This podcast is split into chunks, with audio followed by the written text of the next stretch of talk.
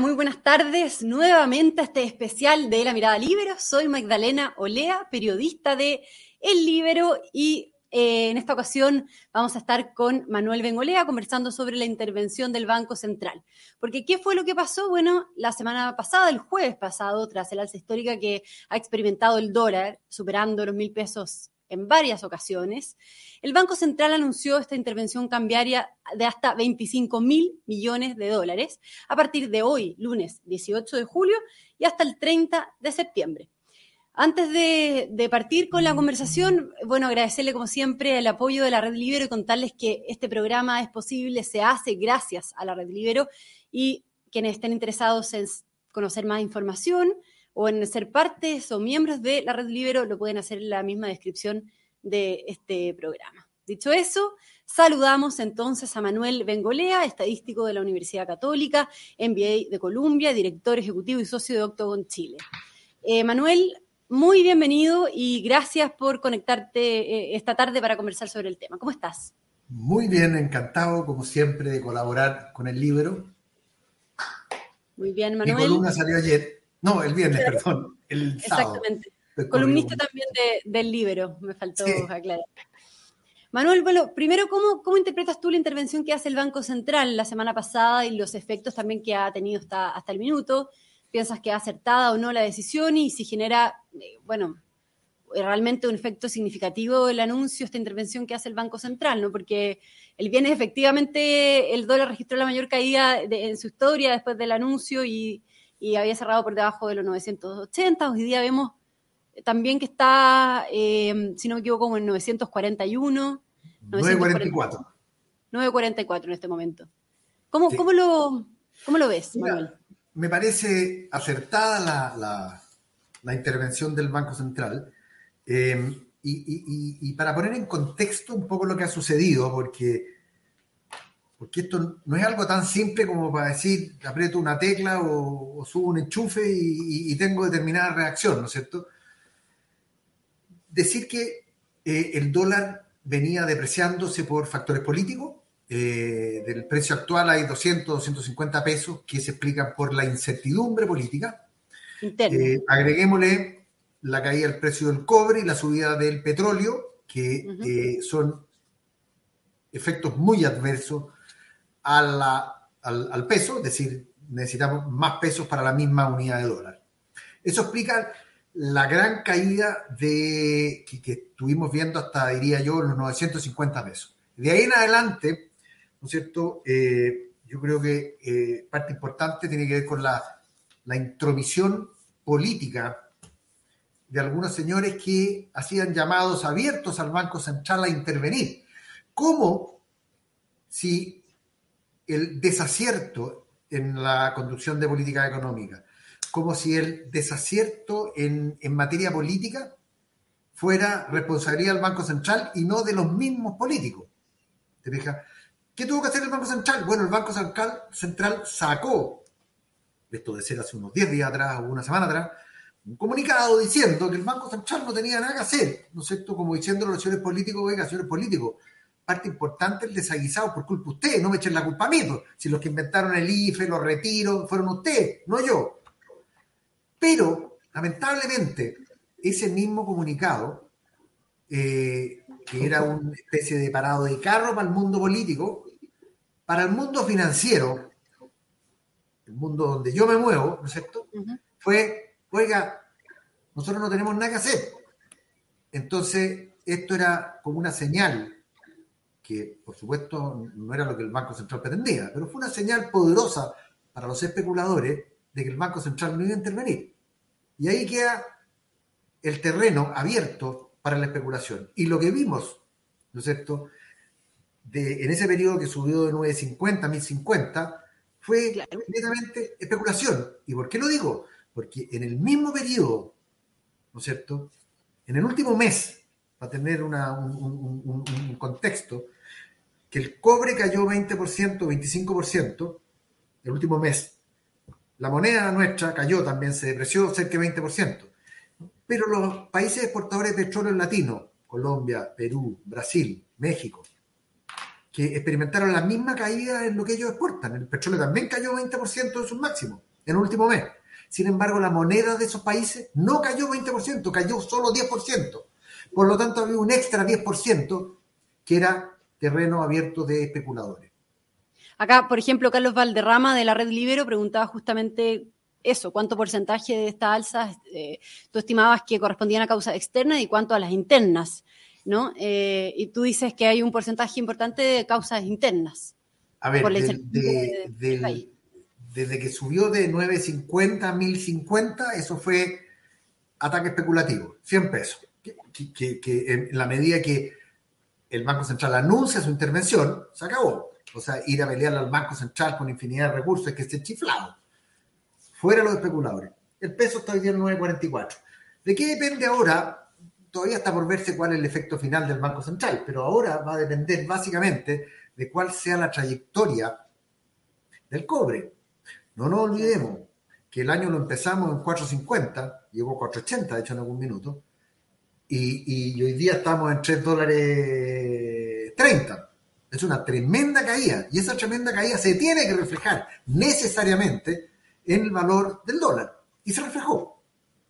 El problema de Chile es que nosotros estamos acarreando, yo te diría, algo que empezó después de octubre 19, del mal llamado estallido social.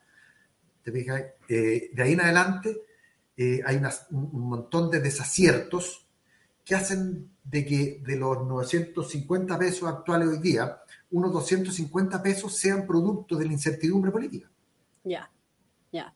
Perfecto. O sea, con estos términos de intercambio, pongámoslos de esa manera, con este valor del cobre, con este valor del petróleo, el tipo de cambio debería estar alrededor de 700 pesos o menos. Si en octubre del 2019, cuando el cobre estaba en 2 dólares 50 y el petróleo estaba en 70 dólares, el, peso costaba 670 pesos. Mm. Y hoy día tenemos términos de intercambio parecidos.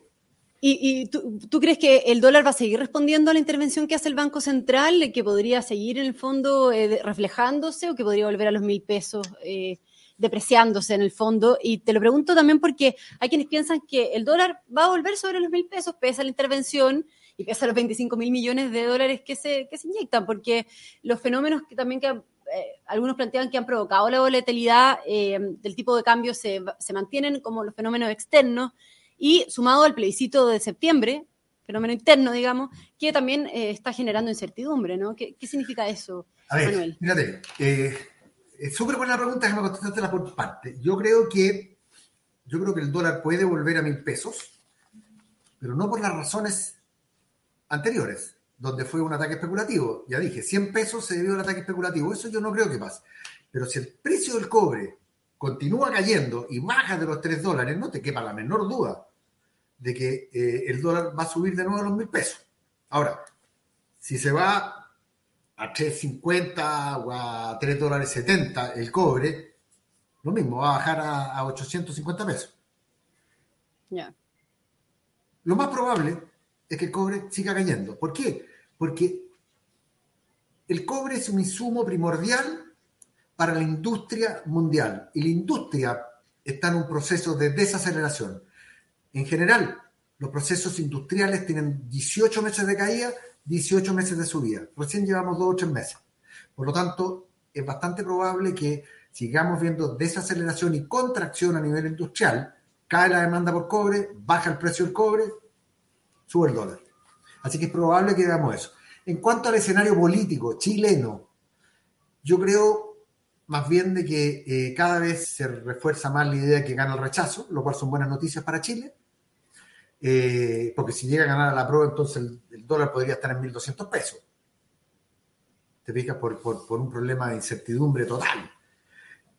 Yo creo que el mercado, está contando, eh, el, mercado está contando y está reflejando que gana el rechazo, dices tú. Yo creo que el mercado está descontando que gana el rechazo, y no solamente lo digo por el dólar, lo digo por el precio de ciertas acciones que transan en la bolsa, que, son dependientes de derechos de agua, eh, las mismas FP, que, muestran cierta dinámica, que, demuestra que el mercado piensa que va a ganar el rechazo. Y lo otro son las tasas de interés de los papeles del Banco Central, que, uno los puede observar y han venido ajustándose a la baja hace un buen tiempo, eh, porque anticipan, ¿no es cierto?, de que no va a haber un, fin de AFP, un fin de los derechos de agua, y la cantidad de cosas que, que propone, eh, entre otras cosas, el apruebo.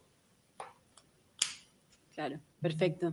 O sea, en el caso de que las encuestas, por ejemplo, dieran por, por ganador, o sea, eh, si, la situación fuera pruebo, digamos, en las encuestas actualmente, sería otro el panorama en, el mercado y en el alza del dólar, ¿no? O sea, si eh, estuviera ganando el apruebo en las encuestas, el valor del dólar sería fácilmente 1.200 pesos. 1.200 pesos, ya. Ya, y, mm, eh, ¿tú crees que la situación, Manuel, eh, se podría agudizar aún más después del plebiscito de septiembre, que el dólar podría volver a subir y estar aún más volátil dependiendo de lo que ocurra y en ese caso, si crees que la intervención del Banco Central eh, estuvo, fue acertada, digamos, o debió haber esperado hasta el plebiscito para actuar, te lo pregunto porque algunos expertos han dicho que em, ahora queda el banco con poco espacio, el Banco Central con poco espacio para hacer una intervención similar, porque al final eh, se gastan 25 mil millones de dólares, que son cerca de la mitad de las reservas, y deja el país con reservas por cerca de, si no me equivoco, por cerca de 11 puntos del PIB, ¿no?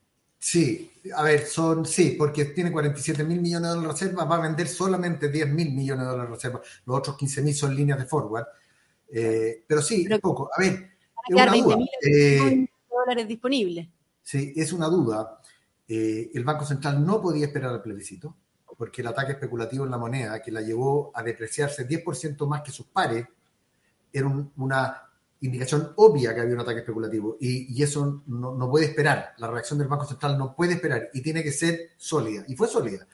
Eh, es verdad, ¿no es cierto? Eh, acción, reacción. Eh, si tenemos un problema, si. claro, el Banco Central.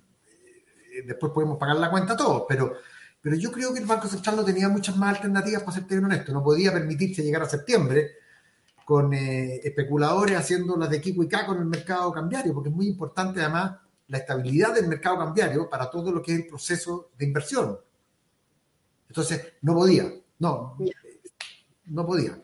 ¿Y, qué opinas, Manuel, del tema de la reserva, en el fondo, que, que queden las reservas más acotadas, que es una crítica que se ha hecho, de que en el fondo si vuelve a haber problemas, si vuelven a haber turbulencias, si vuelve a descontrolarse, entre comillas, el mundo político eh, o se aumenta la incertidumbre interna, que el Banco Central va que quede con poco espacio para, hacer una intervención similar de estas características.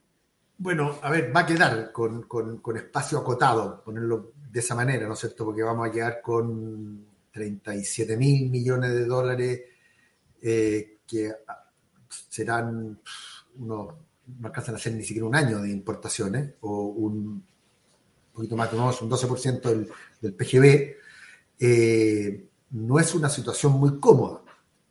Eh, pero no podía esperar. ¿Te fijas? Esto es lo mismo que cuando, cuando tú necesitas, eh, necesitas acelerar una decisión, aunque te queda poca benzina, tienes que acelerar porque si no el auto se te da cuesta abajo. ¿Te fijas? Y aquí hay que subir la, la montaña, así que hubo que subirla sí, es una situación que debilita al Banco Central, pero eh, no hay otra solución, había que tomarlo y, lo que habrá que ver, ¿no es cierto?, es que si, se, si hay un, debilitamiento en los términos de intercambio, es decir, que baje más el precio del cobre, eh, el que va a tener que sufrir ese impacto o que va a sufrir ese impacto va a ser el tipo de cambio, lo va a sufrir en mayor medida porque todos sabemos que el Banco Central no le va a negar muchas herramientas o sea, quedamos desprotegidos en el fondo. o sea, el Banco Central queda sin tantas municiones para, poder volver a actuar. Claro, es que tú lo acabas de decir, el Banco Central se tuvo que gastar parte de las municiones, ¿no es cierto?, en, eh, en salir a defender la moneda. Era lo que había que hacer.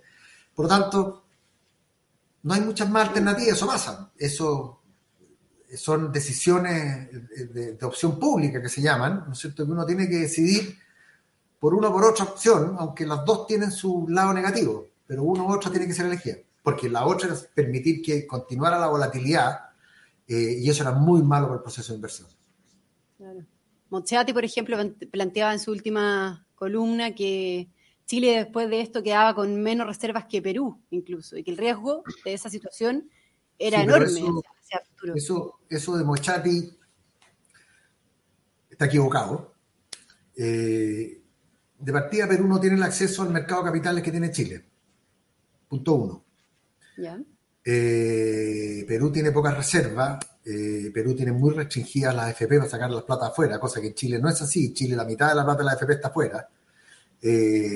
así que acceso al mercado de capitales de Chile es absoluta y totalmente diferente al de al de, al de Perú, que es por eso eh, las reservas de Estados Unidos son enanas. ¿Te fijas? No, a ver, es cierto que, quedamos más débiles, eso es innegable, pero comparar a Chile con cualquier país latinoamericano, eh, desde ese punto de vista, es erróneo, porque Chile está varios escalones más arriba que el resto de sus pares latinoamericanos. Ya.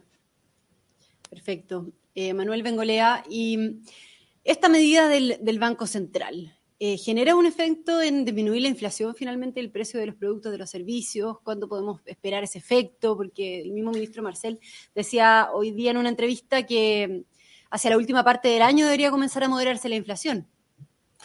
Eh, sí, a ver, la inflación tiene sus componentes internos y externos también.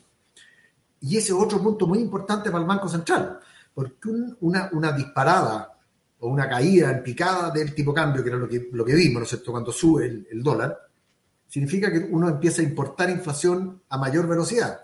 Y eso sí es competencia del Banco Central, el Banco Central se tiene que preocupar de eso. Con esto yo creo que ayuda la apreciación de una manera siempre ayuda a la inflación.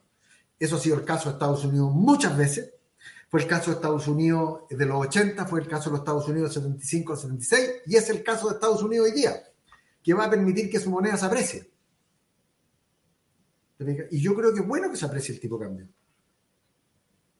Y hay otra inflación que lamentablemente eh, es importada y no hay cómo sacársela de encima. O sea, la inflación que produce el, precio de energía es súper difícil de controlar porque, porque es un problema de Rusia y Ucrania y, el impacto que tuvo en los alimentos tampoco es imposible de controlar. Pero la inflación que se puede controlar, el Banco Central está tomando las medidas, ya vamos en 9,5% de tasa política monetaria, se va a enfriar la economía, se va a enfriar bastante. Yo creo que Chile va a entrar en una recesión, eso va a inhibir demanda y al inhibir demanda los precios caen. Así que ¿Cuándo entraría Chile a una recesión, Manuel, el próximo año? Yo creo que Chile va a entrar a una recesión a fines de este año. Lo que pasa es que la definición de recesión son dos trimestres seguidos. Probablemente el primer trimestre hay una caída, el último trimestre de este año y el primer trimestre del próximo. Claro, ok. Eh, por último, eh, acá tenemos algunas preguntas que nos, nos, están haciendo desde la red Libero. José Luis Fuentes dice, Em, si esta situación del dólar y la inflación mundial, cuánto tiempo estimas que dure y eh, cuál es tu expectativa de valor del dólar de aquí a seis meses. Daniela Carrasco, en la misma línea, si recomiendas comprar dólares hoy, esperar a que siga bajando o puede subir, en fin. Em, por ahí, vamos, vamos con esa... Mira, déjame contestarte primero lo de la inflación mundial. Em, a ver, la inflación mundial se produce por cuatro factores. El primero de ellos, energía. Eh, mientras siga el problema Rusia y Ucrania, va a seguir la presión por ahí. Los otros son alimentos. Mientras sigue el problema Rusia y Ucrania, perdón que sea tan repetitivo, pero es verdad, vamos a seguir con un problema. Ahora, todo lo que son bienes, que es la tercera componente, esos están empezando a caer en todas partes del mundo. Por lo tanto, ahí hay buenas noticias.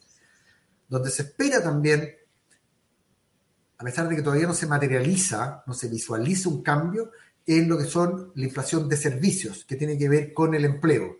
En Estados Unidos el empleo está muy apretado y mientras no se vea cierta holgura en el mercado laboral de Estados Unidos, no se va a ver algo de, presión a la baja. Pero, pero viene para abajo. Y lo más importante, el mercado lo está anticipando. ¿Ya? No es un analista prendido que dijo que iba a caer, no, el mercado está anticipando que la inflación va a caer a nivel mundial. Dicho eso, la otra pregunta es cuándo va a ser el valor del dólar y cuándo es un, momento ideal para entrar o para salir. Eh, llevo casi 40 años en el mercado financiero. Nunca hay un momento bueno para entrar ni un momento bueno para salir. Y nadie es capaz de decir cuánto va a valer eh, el dólar en seis meses, un año, dos años. Podemos decir, va a estar por arriba o va a estar por abajo, pero ¿cuál es el valor? Imposible saberlo. Porque la verdad que, como yo lo veo, si el cobre sigue cayendo, probablemente el dólar siga subiendo. Mm. ¿Ya? Yo creo que el dólar puede caer un poco más, pero me puedo equivocar también. Y mm. todos se equivocan en estos pronósticos. Hay connotados bancos de inversiones que decían hace tres meses atrás que el, que el, que el cobre llegaba a 6 dólares eh, y resulta que está en 3 dólares 30. Todos nos equivocamos en esto. Nadie tiene la bolita mágica. Así que no es que no quiera contestar, es que no puedo contestar.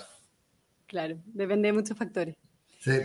Bien, Manuel Bengolea, entonces muchísimas gracias por esta conversación, por darte el tiempo, por conectarte con nosotros esta tarde y bueno, y también agradecerles a todos quienes nos sintonizan por YouTube y en especial a la, a la Red Libero y también por los comentarios y por las preguntas. Muchas gracias, Manuel. Que te vaya muy bien. Gracias a ustedes por convidarme y que tengan un buen día. Muchas gracias. Que vaya bien.